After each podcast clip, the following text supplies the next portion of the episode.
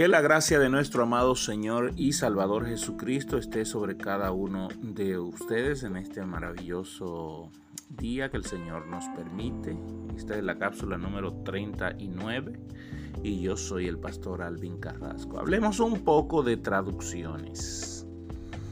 Eh, ¿Por qué voy a hablar un poco de traducciones? Porque voy a tocar un personaje histórico llamado John Wycliffe. Eh, que se le reconoce como la estrella matutina de la Reforma. Eh, años, a finales de los años 1300.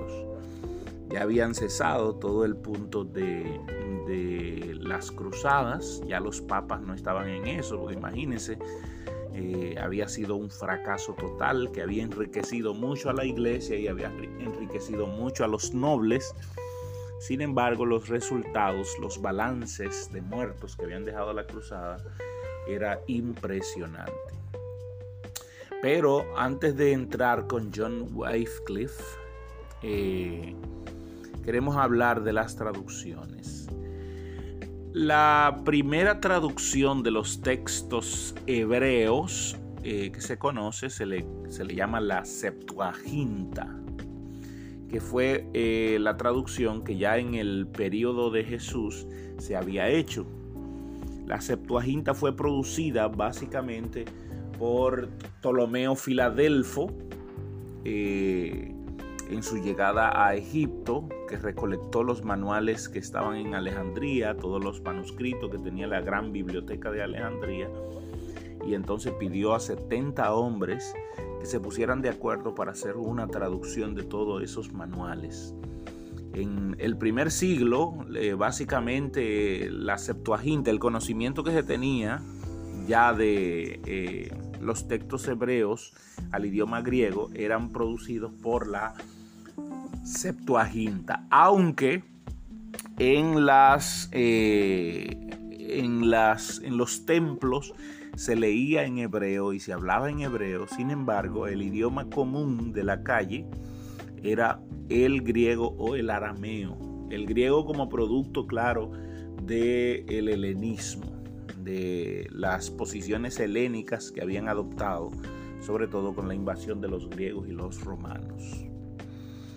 Eh, ustedes saben que los griegos, el idioma de ellos, eh, fue transportado, fue exportado a todo el mundo desde como una iniciativa de Alejandro Magno, pero fue continuada después que el imperio eh, griego se divide en cuatro partes, fue continuada tanto por los Seleucidas como los Ptolomeos, como los moradores de Asia Menor y de la provincia itálica, hasta llegar a eh, Hispania y Portugal.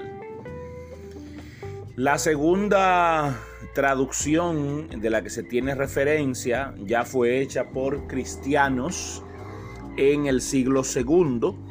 Esta traducción se conoce como la Vetus Latina. En el siglo II se hizo esta traducción eh, conocida como la Vetus Latina. Vetus quiere decir eh, la antigua latina o la, antigua traducción latina. Eh, Jerónimo y, y Agustín de Hipona hablaron, hablaron sobre esta traducción y decían que no debía ser utilizada porque los textos, el lenguaje que se usaba no era un lenguaje tan común, el latín que se usaba era confuso, es decir, no había una traducción lógica, sino que eran textos traducidos confusamente. Eh, y esta traducción vino, en vez de, ser traducida desde los textos hebreos, fue traducida desde los textos griegos. Por lo tanto, eso requería que haya una eh, otra traducción diferente a la Vetus Latina. Así que en el año 382, hubo un hombre llamado Jerónimo de Estridón, San Jerónimo, eh, que entonces empezó a hacer una nueva traducción ordenada por el obispo de Roma que se llamaba Damaso I, que ya para ese tiempo, 360 y 380, eh, ya no se le llamaba el obispo de Roma, sino que se le llamaba papa. Recuerden que empezó a llamársele papa o la cabeza de la iglesia desde el año 341. Y ya en el 380 y 380, 40 eh, años después, entonces se le llamaba papa al obispo de Roma. Y en este caso el obispo de Roma era Damaso I, que autorizó una traducción desde los textos hebreos a eh, el latín y esta traducción fue reconocida como la Vulgata Latina. Y se sustituye la Vetus Latina, que tenía una traducción un poco confusa. Entonces esta traducción se conoció como la Vulgata Latina. Nadie se iba a imaginar que esta traducción de la Vulgata Latina duraría mil años en el seno de la iglesia, hasta que en el año 1380 aproximadamente, aparece un hombre que empieza a traducir los textos a la lengua vernácula. ojo, porque estaba prohibido por la iglesia cualquier otra traducción.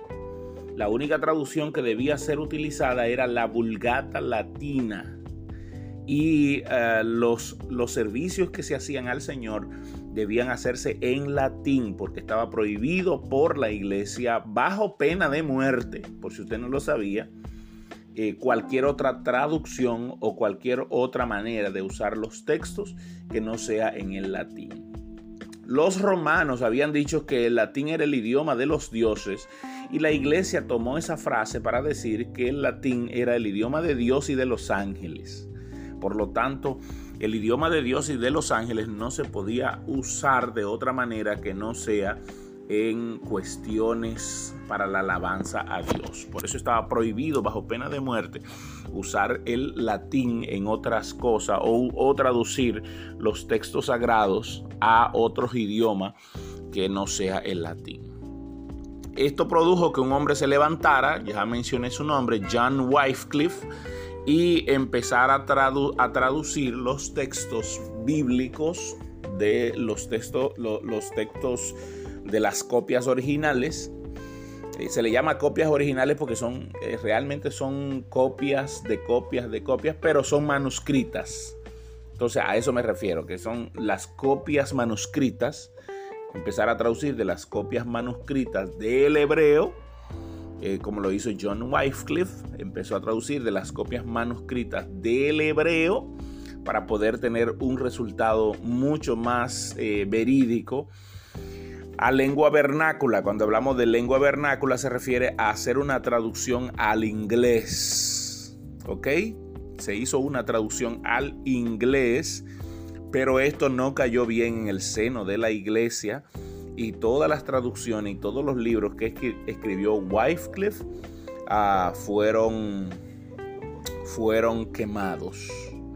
Fueron, y Wycliffe incluso fue condenado por esta, por esta deshonra a la palabra de Dios como ellos la llamaban. Permítame por favor cerrar aquí y mañana continuar. Dios le bendiga.